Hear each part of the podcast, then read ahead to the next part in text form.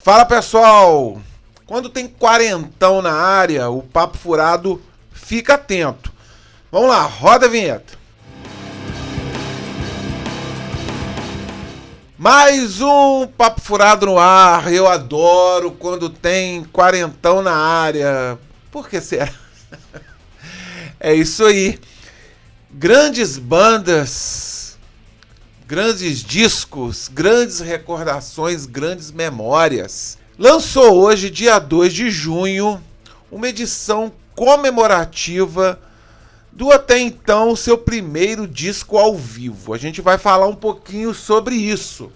Antes de eu entrar nesse assunto bem legal, eu vou pedir a você que, por gentileza, ainda não se inscreveu no canal, faça esse favor, por favor, se inscreva no canal, compartilhe o vídeo, dá o joinha, porque você que gosta de heavy metal, assuntos ligados ao rock, essa é uma maneira de motivar, de me motivar a gravar conteúdo e também eu acho que a gente acaba difundindo o assunto, né? Difundindo a música que a gente gosta. E outra maneira também que você pode me ouvir acompanhar o Papo Furado é através do Spotify.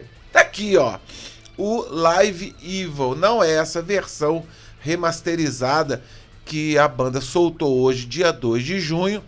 Eu tô, ó, vou colocar umas fotos aí do produto, pô, muito legal, vários CDs com muitos extras. E o Live Evil merece uma edição comemorativa desses 40 anos, porque ele foi um marco.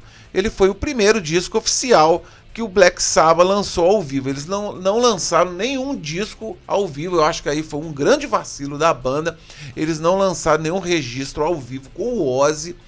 Aí em 1980 entrou o Ronnie James Dio. Eu não vou fazer é, muito comentário sobre a carreira do Black Sabbath com o Ronnie James Dio, porque eu e o meu amigo Guto fizemos um vídeo muito legal que a gente abrange essa fase. Eu vou deixar o link aí embaixo.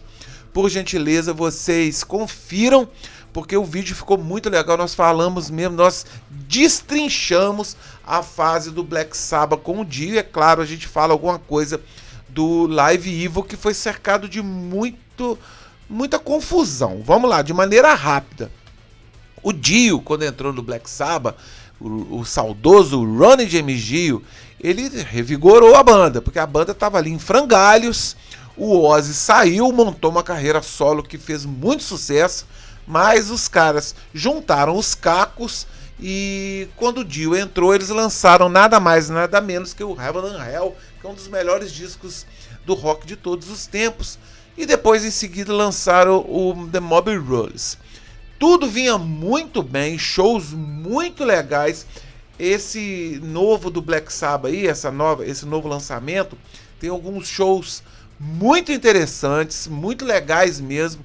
No Spotify já tem algumas algumas algumas apresentações ao vivo que eu vou até adiantar é, se falando desse ao vivo aqui que é o Live at Hammersmith Odeon. Eu sempre adorei esse disco, esse disco aqui eu acho demais da conta, cara. Eu acho ele até melhor do que o Live Evil, por isso que eu estou muito curioso e interessado em escutar essa, essa remasterização do Live Evil. Esse aqui eu acho bem legal. É, é um show que ele, ele é uma essência mesmo, uma apresentação ao vivo. Tem até um, algumas microfonias. Eu adoro esse disco. Tanto é que esse disco aqui é muito legal que a edição do Mob Rules, essa edição dupla, ele conta. O disco 2 é. O, disco 2 está aqui dentro. Ah, tá aqui, ó. o disco 2 está aqui. Ele é, é esse Live After Him Smith Odeon. Então aqui eu acho que eu, eu sempre disse isso que o Black Sabbath fez uma espécie de meia culpa.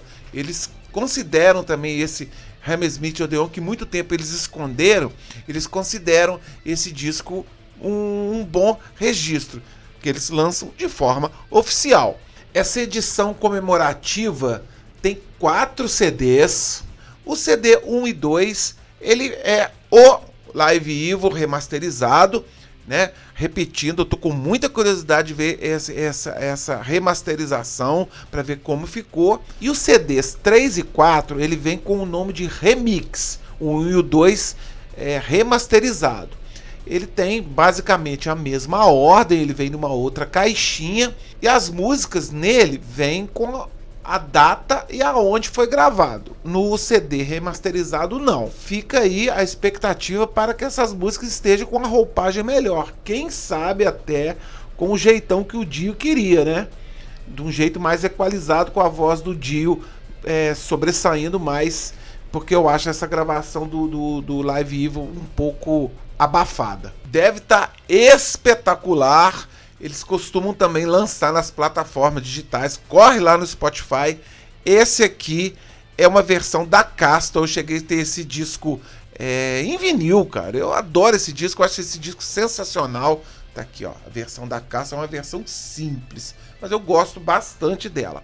Vamos lá, vamos aos problemas que ocasionaram aqui a, a pré-produção e depois o fim que, que ninguém esperava dessa formação do Black Sabbath, que tinha tudo para dar certo. Primeiro, o legal, né? Que essa capa é sensacional, faz uma menção a muitas músicas do Black Sabbath. E essa brincadeira que eu tenho certeza que deve ter sido o Dio que fez o Live e o Evil, né?